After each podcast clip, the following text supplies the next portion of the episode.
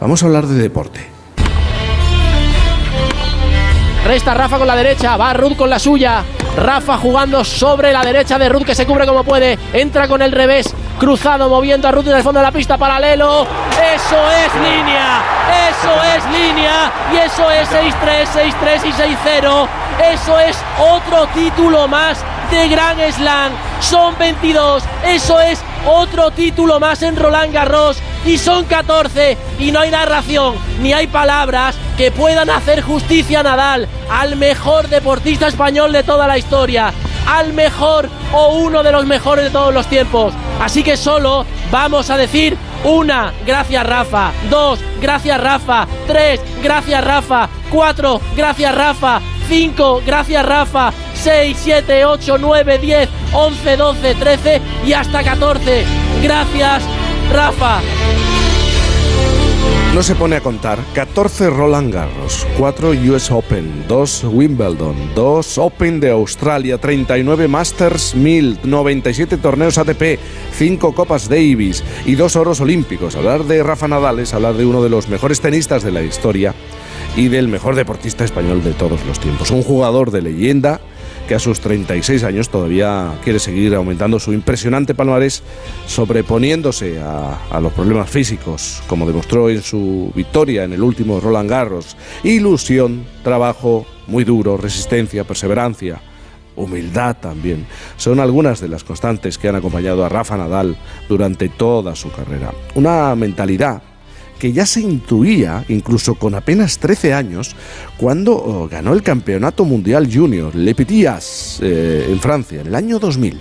Creo que es importante este torneo, pero tampoco no para ganar este torneo no quiere decir que seas que vas a ser muy bueno. Se tiene que seguir entrenando y vamos a ver. ¿Cómo suena Nadal, eh? Con, con, esos 13 años. Esa humildad, esas ganas de superarse tanto en la victoria como en la derrota forman parte del carácter de Rafa Nadal gracias en buena medida a las enseñanzas de su tío Tony, su entrenador desde la infancia hasta el año 2017.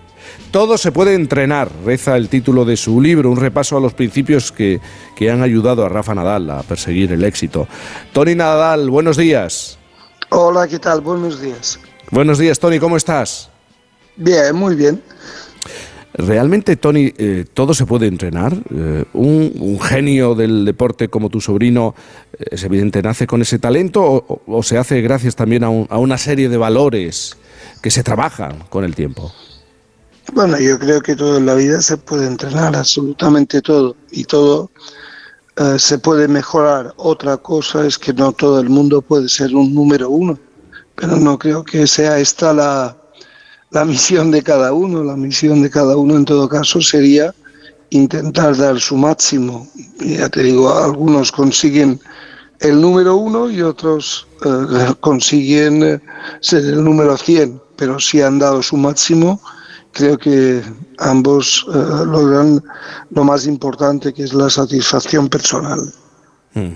También para comprender el éxito de Rafa, yo creo que hay que conocer eh, quién es Tony Nadal y su familia, una familia, por cierto, donde se respiraba el deporte por todas partes, ¿no? Diferentes miembros se han movido en el terreno del deporte y además con, éxito. Bueno, tuve un hermano que jugó en el Barcelona y en la selección y después eh, y después Rafael que, que se dedicó al, al tenis o se ha dedicado al tenis, sigue dedicándose a ello y bueno, tenemos dos miembros de la familia que sí que han sido eh, muy buenos deportistas. Tú no eras mal deportista. Bueno, yo, yo soy un entrenador normal que tuve la suerte de tener a un gran jugador. Pero yo hablo de tu juventud, porque tú eh, llegaste a practicar ping-pong, natación, ajedrez, hasta que finalmente descubres el tenis con cuántos años? Bueno, con 14 años empecé a jugar al tenis y antes pues la verdad es que a mí me gustaba mucho el deporte y lo practicaba a nivel evidentemente comarcal o a nivel de, nuestra comunidad. Yo quedaba campeón de Baleares cada año de ping-pong, después ah, jugaba ajedrez, también competía en ajedrez o en el fútbol, me encantaba, nos gustaban todos los deportes en aquel tiempo. Y, competiste durante algún tiempo, pero hay un momento en el que tú, no sé si llegaste a una conclusión, que no eras lo suficientemente bueno, por ejemplo, en el tenis. Sí. Y entonces lo pensaste, ¿no? Sí, yo creo que uno en la vida tiene que aceptar la realidad con total normalidad. Yo me trasladé a Barcelona para estudiar y, y seguir jugando al tenis y cuando vi que no era suficientemente bueno como para dedicarme de manera profesional a jugar, pues regresé a Mallorca, seguí con los estudios, estudiando más bien poco y, empecé a entrenar.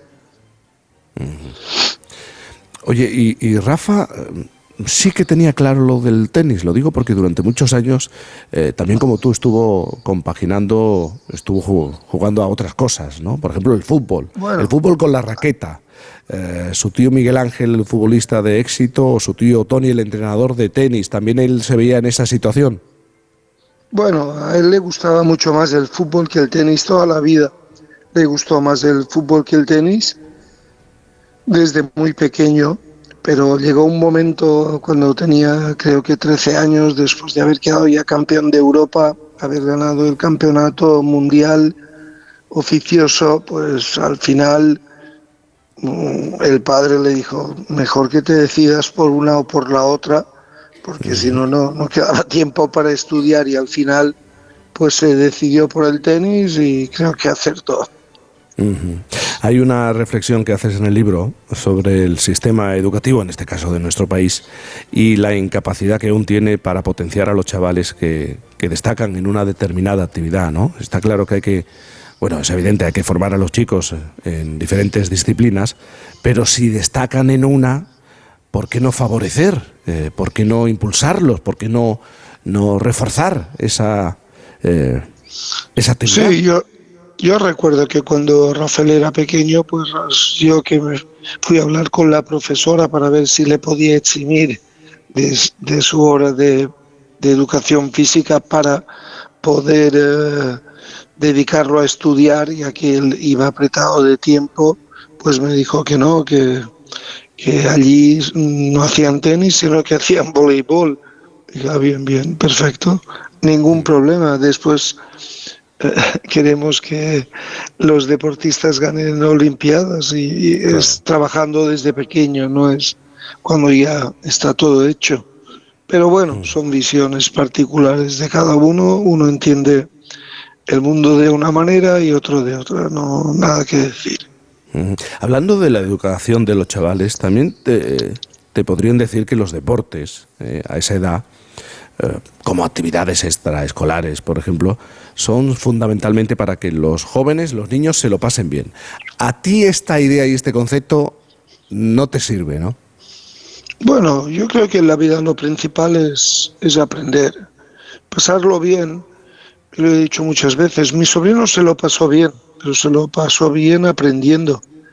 El que todo tiene, tenga que ser divertido, yo creo que tiene un problema. Al final el que solo busca la diversión acaba que no suele hacer nada especialmente bien. Yo creo que uno tiene que aprender a divertirse o a pasárselo bien con el trabajo, intentando superarse día a día y sabiendo que te dediques al deporte o te dediques a cualquier otra actividad, pues esta actividad conlleva momentos de diversión, momentos de, trabajo, momentos duros y hay que entenderlo. No, no, no, yo, a mí no me gusta la frase aquella.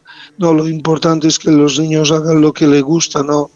Lo importante, ya lo decía Sartre, lo decía Tolstoy, lo importante es que a uno le guste lo que está haciendo. Y creo que eso es mucho más formativo que, que lo otro. Tony, ¿siempre tuviste claro eh, que tu sobrino iba a triunfar en el mundo del tenis? ¿Y él también lo tenía claro? Bueno, yo, yo siempre lo tuve claro porque creo que en la vida uno no puede tener una gran motivación si, si no confía en que las cosas irán bien. A mí nunca me preocupó no alcanzar los sueños que teníamos porque no lo hubiera considerado ningún fracaso. Yo creo que los sueños, la, vida eh, está formada de realidad y de ilusión. Creo que es más importante la ilusión que la realidad. La realidad la viven eh, el resto del mundo animal. La ilusión es característica del ser humano y creo que tenemos, debemos tenerla todos para poder alcanzar metas elevadas. Y ya te digo, a mí yo siempre quise creer que mi sobrino sería bueno, en primer lugar porque era su tío y quería creerlo, y también porque le veía unas buenas condiciones. Pero ya a todos los chicos que entrenan a la academia, eh, que son bastantes y que yo sé positivamente que la mayoría no van a llegar a conseguirlo, a todos les, les digo que sí, que pueden hacerlo. Eh, después ya veremos si lo hacen o no, pero uno tiene que ir con esa ilusión y esa confianza de que las cosas saldrán bien. La irrupción de Rafa Nadal eh, en el mundo del tenis fue, bueno, realmente espectacular. ¿Cómo, cómo se gestionan las expectativas eh, en, un, en, una joven estrella del, del, deporte? Porque es verdad que conocemos muchos casos de chavales jóvenes que es que no soportan la presión de ser estrella con 18 o 19, con 20 años. Bueno, la, cómo se gestiona. Yo, yo no sé cómo se gestiona, yo sé cómo yo lo hacía, con total mm. normalidad.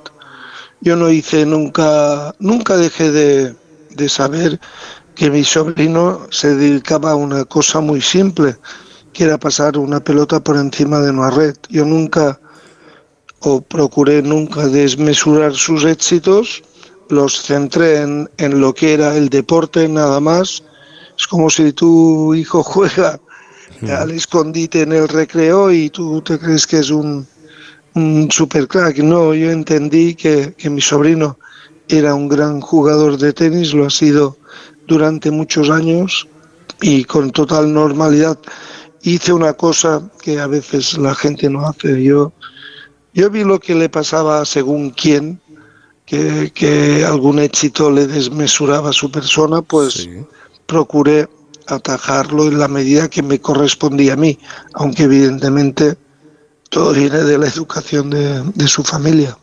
Claro, a eso, a eso quería llegar, ¿no? Se, se entrena lo físico, pero también se entrenan los valores, y en esto la familia es fundamental, ¿no, Tony? Sí, siempre es fundamental el chico, porque a veces tú tienes una familia bien organizada y acaba el chico siendo un desastre. Es decir, el valor es, principalmente de Rafael. Ahora bien, cuando tú estás alrededor de, de un chico como yo, que pasé mucho tiempo con él de viajes y desde que era pequeño, pues evidentemente si tú a un chico pequeño le dejas que su ego vaya creciendo, pues tendrás un problema de mayor, es evidente. Mi sobrino desde muy pequeño pues fue ganando, ganó eh, desde a los ocho años el campeonato de Baleares, cosa extraña hasta los doce, después campeón de España, campeón de Europa, campeón del mundo. Claro, si tú le das más valor a eso de lo que realmente tiene, pues al final te puedes encontrar con un problema. Y cuando mi sobrino empezó a ganar eh, torneos en el circuito profesional, siendo muy joven, pues le hubieras, uh, no sé, dejado hacer lo que quisiera, pues también hubieras tenido un problema. Entonces yo procuré, en la medida que me correspondía a mí, atajar eso. Eh, Pero Tony, el mérito, vuelvo a decir, es de Rafael Enómico. Tony, en todos estos años, ¿qué es lo que has aprendido tú de tu sobrino? Porque tú como entrenador bueno, eh, lo has ido preparando, formando, entrenando, pero ¿y tú? ¿Qué has aprendido de ese chaval que con bueno, ocho años ya apuntaba y, y, luego se ha convertido en lo que se ha aprendido? Eh, a, nivel, a nivel deportivo he aprendido mucho porque he visto hacerle cosas que, mm. que me sorprendían a mí mismo. A veces eh, le veía hacer golpes que decía, pues no sé cómo hace eso porque no lo hace en el entrenamiento. A nivel humano, pues he visto a un tipo que a pesar de ser muy bueno, pues ha mantenido la normalidad. Yo no hablo de humildad, porque mi sobrino lo que es por encima de todo es normal, no, mm. no humilde. Y, y después he visto una cosa o he aprendido una cosa que, que, intento trasladar muchas veces a los chicos que entreno actualmente en la academia. Mi sobrino tuvo una carrera o ha tenido una carrera de mucho éxito, una carrera de un éxito precoz, pero esta carrera no, está, no ha estado exenta de problemas. En el 2005 nos dijeron que la carrera de Rafael estaba prácticamente terminada porque le detectaron un problema en el pie. En un hueso del pie. El especialista al que acudimos nos dijo que, con lo que tenía era muy difícil jugar y sobre todo hacer deporte de nivel. Desde finales del 2005 mi sobrino en pocas ocasiones ha podido acabar un entrenamiento porque el dolor cuando alargas el entrenamiento se vuelve incesante. En muchas ocasiones ha, ha, tenido que tomarse un calmante durante un partido cuando el partido se alarga y a pesar de tener todos estos problemas he visto que ha mantenido el espíritu de lucha siempre. Mm, unas veces ha ganado, otras veces ha perdido. Creo que siempre lo ha hecho con corrección, porque en la vida no solo importa ganar, importa de qué forma ganas. Y, creo que de, mi sobrino he aprendido algo que me dijo hace muchos años cuando yo le dije, eh, este jugador, este ex jugador ayer me dijo que si volviera a empezar lo haría de manera diferente y se esforzaría más, tal. Y él me contestó, cuando yo me vaya de aquí, me iré con la tranquilidad de saber que en todo momento siempre hice todo lo que pude. Y eso es algo que, al, final queda. Llevas años eh, viendo pasar por la, por la academia a chavales, a, niños que quieren ser eh, estrellas. Hablas en tu libro de, que todo se puede entrenar, pero a mí me gustaría preguntarte por el compromiso, que es fundamental también en la, en la vida. Y, parece, a lo mejor es que ya me voy haciendo mayor, ¿no?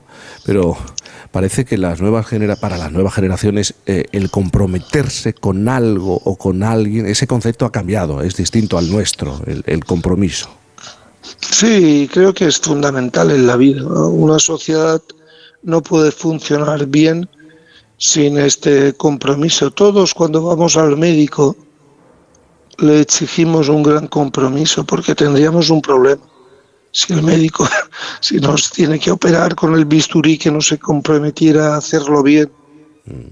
Nosotros pedimos este compromiso al médico, no le pedimos si gana mucho o gana poco, o si ha trabajado ocho horas y aquella operación eh, le supone un fastidio, no, que se comprometa eso es lo mínimo que nosotros deberíamos hacer también, comprometernos.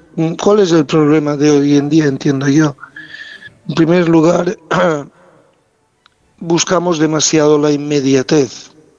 La inmediatez eh, tiene este problema que cuando no sale caes en la frustración y en la dejadez.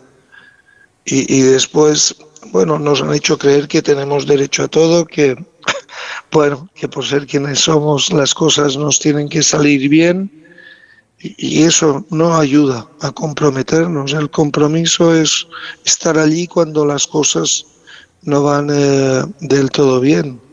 Y a veces eh, esta falta de compromiso yo he notado en, la academia misma, que trabajamos con 150 chicos, como en muchas ocasiones eh, falta. Hmm. Todo se puede entrenar. Mm. Aunque también eh, mucho parte de cada uno de nosotros. Eh, Tony Nadal, muchísimas gracias por estar esta mañana hablando del deporte y de la vida y, del compromiso con, uno mismo al final, eh, ¿verdad? Y con unos ciertos valores. Gracias. Un abrazo grande. Muy bien. Un abrazo. Adiós.